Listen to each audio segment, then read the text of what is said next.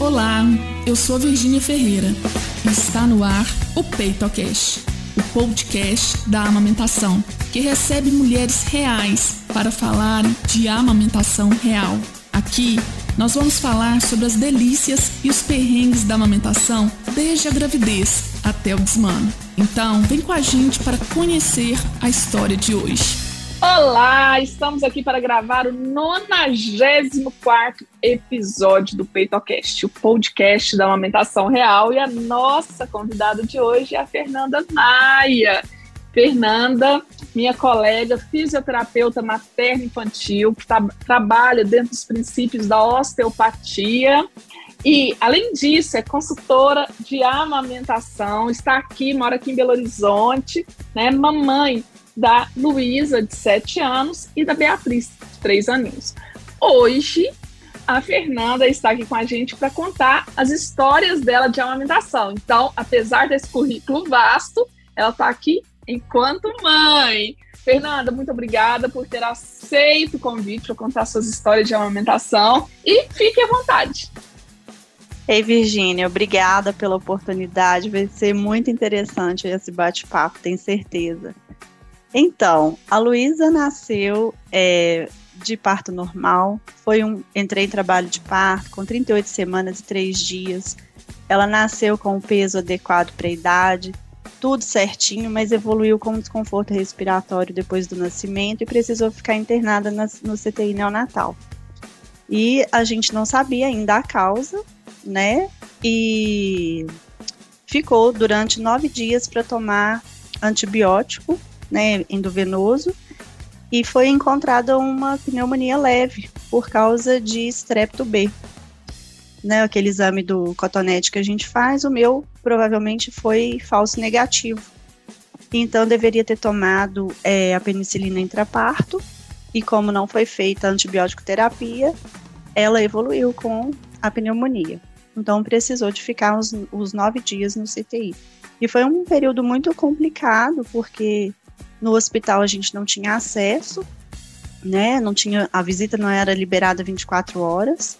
A gente entrava como visitante mesmo no horário das 9 da manhã, às 3 da tarde, às 9 da noite. E eu tive que brigar porque eu queria amamentar. Não recebi nenhuma orientação na maternidade. A enfermeira no andar, eu fiquei dois dias internada. A enfermeira no andar, ela não me passou nenhuma orientação e ela me orientava a descer para o CTI, pedir uma orientação para as enfermeiras do CTI. Eu chegava no CTI e elas me mandavam de volta para andar. E ninguém me orientava nada. Era tipo então, empurra, empurra? É, exatamente. Então, é, eu nessa época não era consultora ainda, tinha meu conhecimento, né, pela, pela formação em fisioterapia, pela pós em saúde da mulher, então eu tentei de alguma maneira começar a amamentar, mas como teve a apojadura, tive muito engurgitamento, eu precisei de ajuda, eu acabei contratando uma outra consultora para me auxiliar.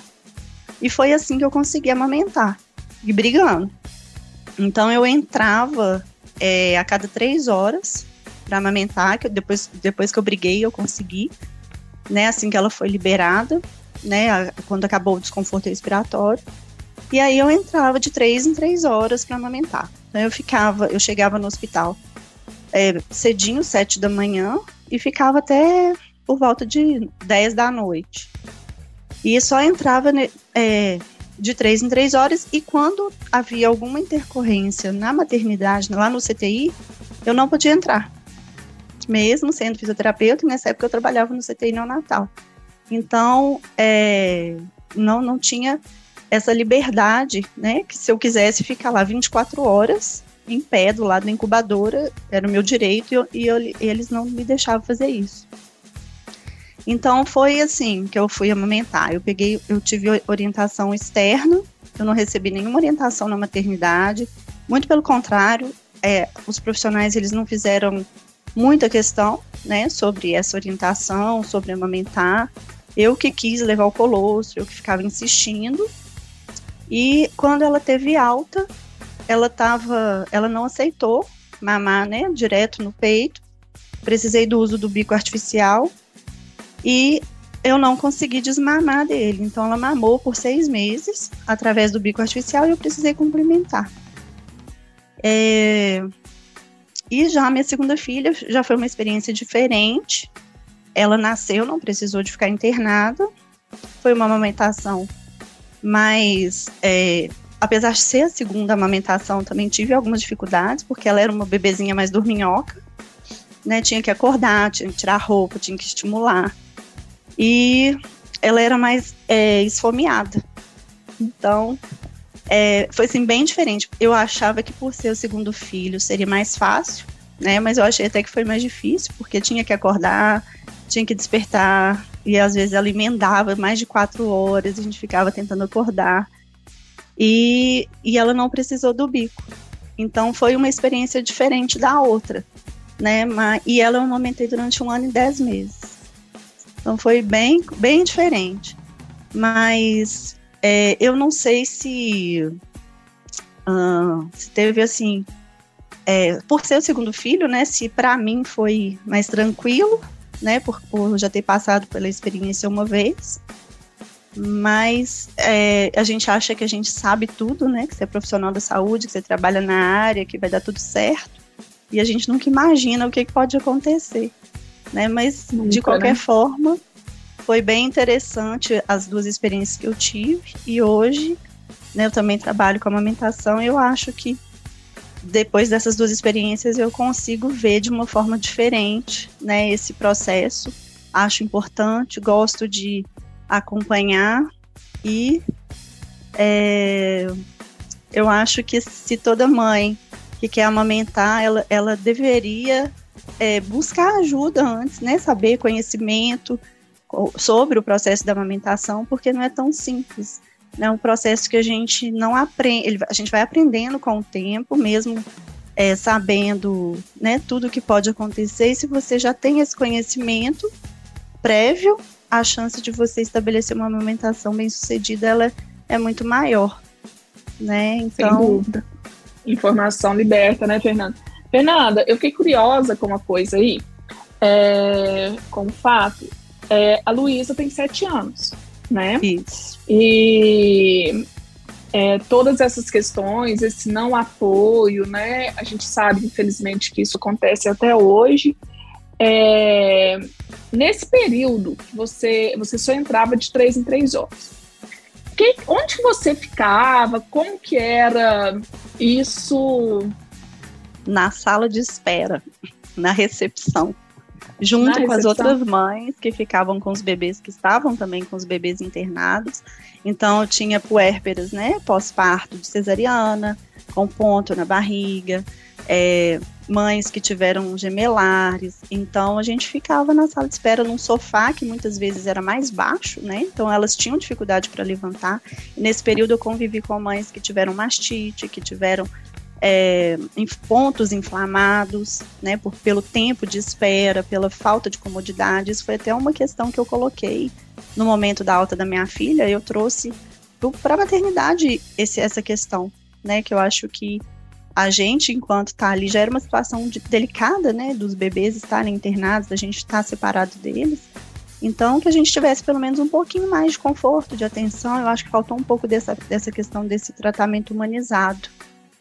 Né, e é, essa, essa conduta era para todas as mulheres, todas entravam de três em três horas. De três em três horas.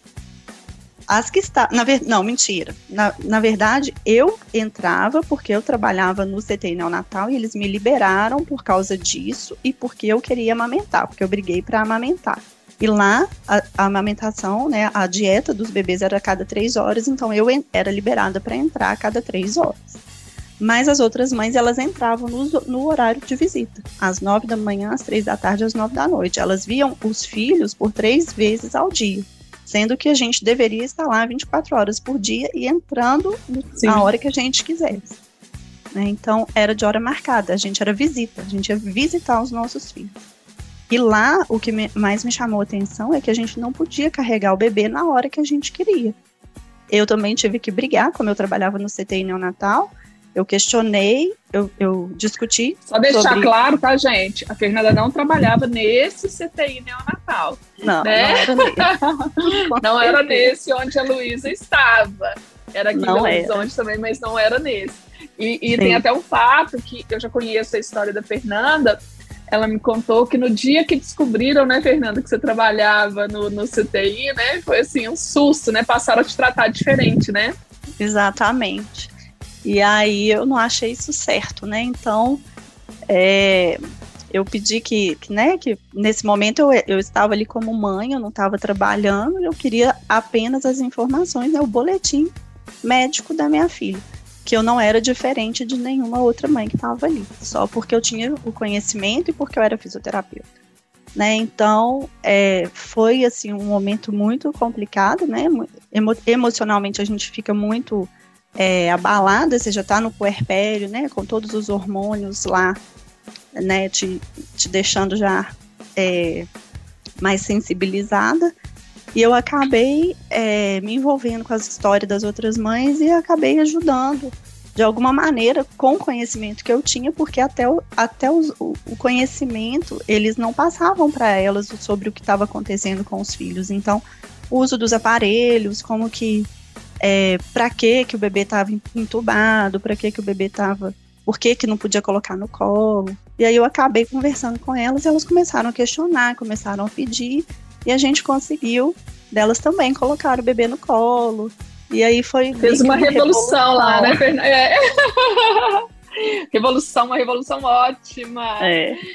É isso, gente. Quando a Fernanda né, é, fala assim, é, parece né, que tem muito tempo isso, mas sete anos foi ontem, gente né? E todas, né? Se a gente for parar para pensar, toda essa legislação que tem hoje já existia, né? Em sete anos, há sete anos atrás. Então, é, infelizmente, estava sendo aí retirado da Fernanda é, e das outras mães, por isso que eu perguntei para ela, né?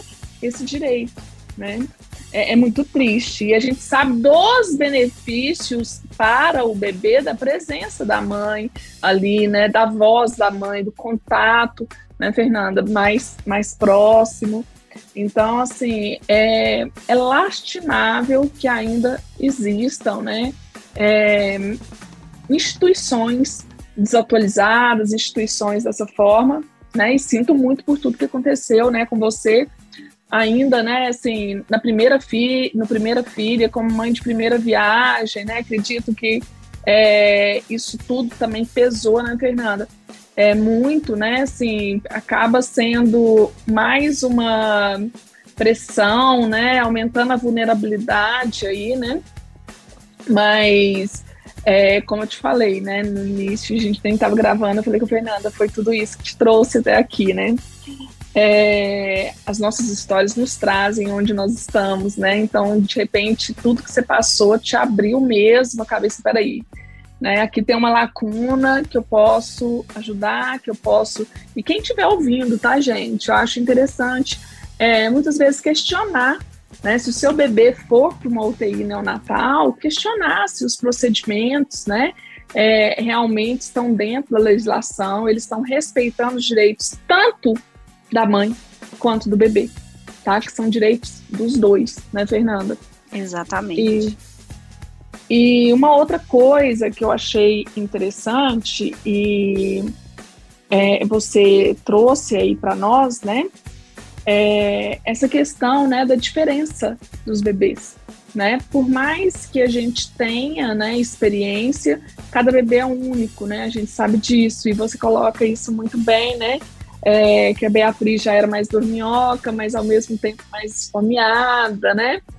É, Fernanda, você chegou a ter alguma intercorrência? Ah, e outra coisa, só para deixar claro para quem está nos ouvindo, a Fernanda, com a Luísa, é, você usou o bico de silicone, né? O intermediário de silicone. Foi, isso. Isso. É um bico durante artificial. A, durante o processo todo da amamentação. É, é, um bico artificial, como a Fernanda falou, tá, gente? Mas só para deixar claro, porque às vezes, de repente fica um pouco confuso aí. É, então ela precisou utilizar. É, na né? verdade, Virginia, eu usei porque no CTI ela, eles davam a, ela era a dieta dela era na chuquinha, né? Então, na hora que eu passei a, a amamentar e que eu cheguei pra, pra, com o peito para ela, ela não pegou de jeito nenhum. Eu já, já foi brigando com o peito e tal.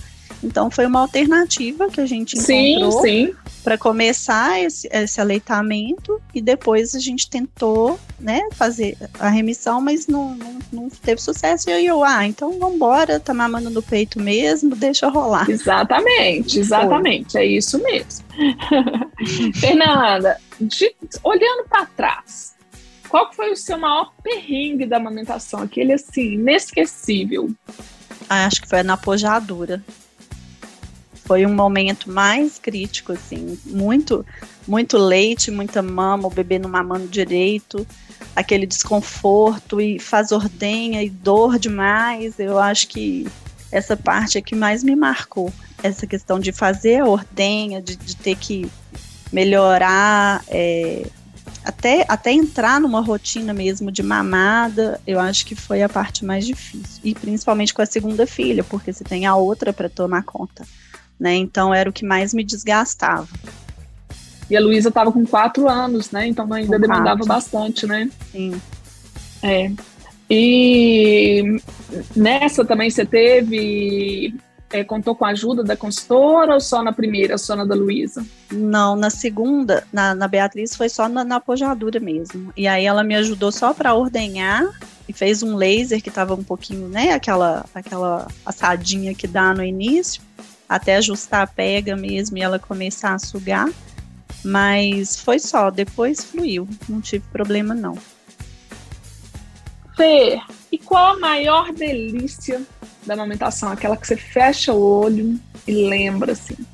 Ah, e aquele olho no olho, eu acho. Quando você olha assim, ó, aquele carinho, aquela mãozinha na orelha, te, te, te acariciando, aquele momento que é só mãe e filho mesmo. É o que mais me dá saudade. é gostoso demais.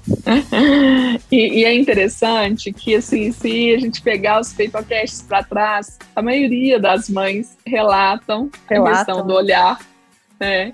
Como que marca realmente, né? Aquele olhar, assim. É. Ai, bonitinho demais. Vamos lá, é, Fernanda, o que, que você gostaria de ter ouvido lá na gravidez da Luísa, na sua primeira gravidez, que você não ouviu e acha que é importante agora falar para todas as gestantes, todas as mulheres, né, e rede de apoio que estão nos ouvindo no PeitoCast, né? Aquela mensagem, uma coisa assim que você acha fundamental. Conselho de mãe. Conselho de mãe. Mãe e fisioterapeuta, pode ser? que Lógico. Trabalha, que trabalha com mães e bebês. Lógico. É uma coisa que é uma coisa que eu falo até para as minhas pacientes, sabe, Virginia? Que assim, a gente pensa muito, né, quando você está grávida, você olha para o parto, você faz a fisioterapia pélvica, você prepara seu corpo, faz o quartinho, faz lá o chá de revelação, mas ninguém preocupa com a amamentação. E aí, na hora que nasce, é que, ah, que aconteceu isso, não tá sugando, não, não sabe o que fazer. Então, eu acho que é o que eu falei no início. A gente tem que ter informação sobre a amamentação e se preparar para amamentar também, desde, desde a gestação. Porque vai fazer toda a diferença. Até porque, se apresentar algum desconforto, algum problema, a mãe vai saber a quem recorrer. Né? Então, eu acho E quando que... recorrer também, né? Mais cedo, né? Exato. Então, eu acho que seria essa a minha dica. Se preparar para amamentar desde a gestação não só ficar lendo, mas né, buscar uma consultoria na gestação também, eu acho que faz toda a diferença. Conhecer sobre a mama, né, a anatomia da mama, saber como funciona o processo de amamentação, como que é esse posicionamento do bebê, como deve ser isso, né, e reconhecer quando o bebê não está fazendo uma sucção é, efetiva, né, o que, que poderia ser e, a, e qual profissional buscar. Perfeito, Fê. Fê, e assim, né? Já que você falou enquanto profissional também, é, quanto eu, eu tenho certeza que foi muito, mas eu quero ouvir de você quanto da sua história, né, do que você viveu com a Luísa, do que você viveu com a Beatriz, impactou nessa sua escolha de seguir essa área, né, de procurar a fisioterapia justamente na área materna infantil, é, dentro dos princípios da osteopatia, que a gente sabe o tanto que está crescendo dentro da amamentação, a importância né, desse bebê alinhado, desse bebê organizado, e também enquanto consultora, né? Quanto que isso impactou na sua escolha, nessas escolhas? Virgínia, eu, eu me especializei na fisioterapia na saúde da mulher desde que eu me formei, né? Então são quase 18, são 18 anos praticamente.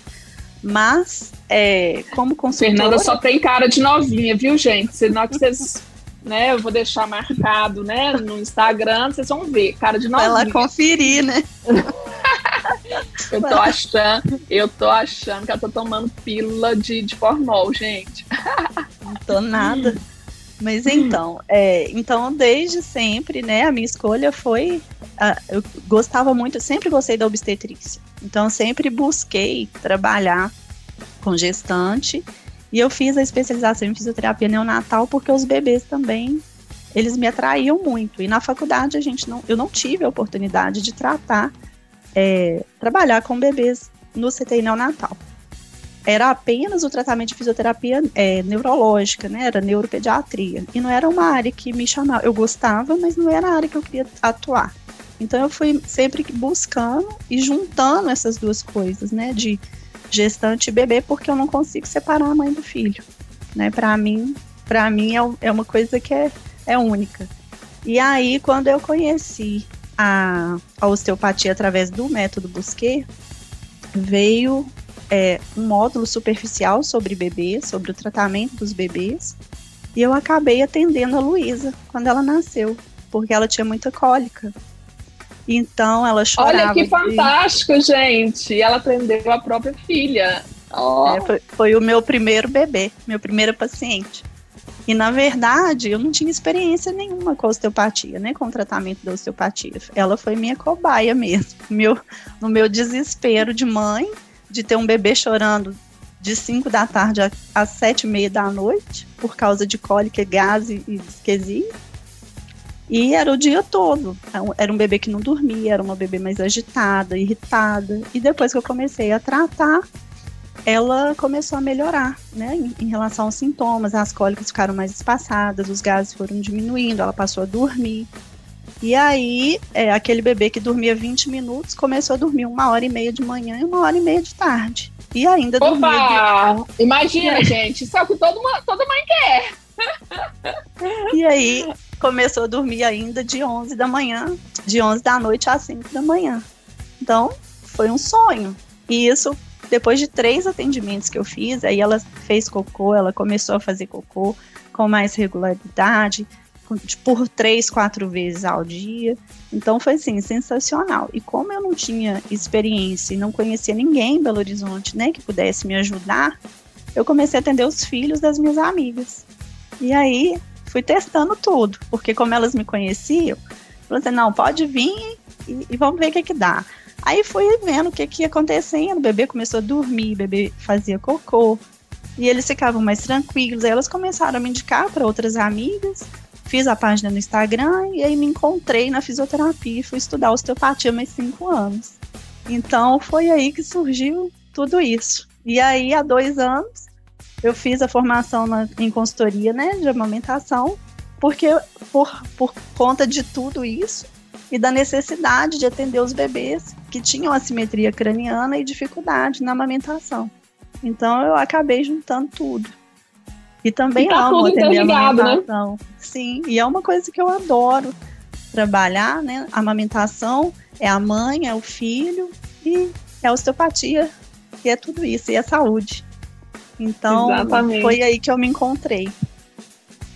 Que lindo, gente. Nossa, eu fico tão feliz, né? Porque eu, eu falo que a gente precisa observar isso, né? Às vezes as nossas histórias, eu trago isso, né, com, a, com esse peitocast da Fernanda, porque às vezes as, as nossas histórias pessoais encaminham e, e acendem ali, dão insights, né? Peraí, é isso aqui é aqui que o meu coração bate, é aqui, Exatamente. né? Então, olha, essa, essa oportunidade por atender a própria filha. E né? na verdade, Imagina, né? é uma coisa que me marcou muito, porque ela chorava tanto. E eu chorava junto com ela, porque não tinha mais o que fazer, né? Você para de comer tudo que você gosta, porque dá gases no bebê, vai fazer mal. E quando você vê, você não tá comendo nada, você não tá dormindo, você não bebe água, você não faz nem xixi na hora que você quer. Então você não tem muita vida, né? Você fica meio por conta. E aí, nas crises, eu olhava para ela assim, ela ficava tão vermelha, tão vermelha, chorava com tanta, com tanto desespero que eu, eu olhava para ela e falava assim, gente, se ela falasse, ela estava pedindo socorro, é, me ajuda, faz alguma coisa pelo amor de Deus que eu não tô aguentando mais. E aí eu chorava junto com ela. E foi aí que no desespero falei, gente, eu preciso fazer alguma coisa. Eu não posso esperar chegar no terceiro, no quarto mês e tá desse jeito. Não tá bom nem para mim, nem para ela. E aí eu fui estudar, porque eu não tinha conhecimento, tinha acabado de fazer o curso, não tinha ninguém para me orientar. Fui estudar e fui testar as técnicas nela. E tô aqui, ajudando outras famílias. Ai, que lindo, Fê. Fê, muito obrigada. Tenho certeza que sua história vai impactar muitas gestantes, muitas mamães que estão nos ouvindo e quem sabe até dar um insight aí, né, para alguma, né? Então é, é aquele, sabe, eu, a mensagem do PeitoCast da Fernanda que me tocou no coração, faça do limão uma limonada. Não é? Tipo isso. faça do limão uma limonada. Não é mesmo? Fê, muito, muito obrigada, tá? Eu que agradeço. Obrigada por ouvir até aqui. Para se aprofundar mais nos assuntos ligados à amamentação, acesse o nosso perfil no Instagram, arroba Virginia Ferreira Saúde. Um beijo e até o próximo episódio.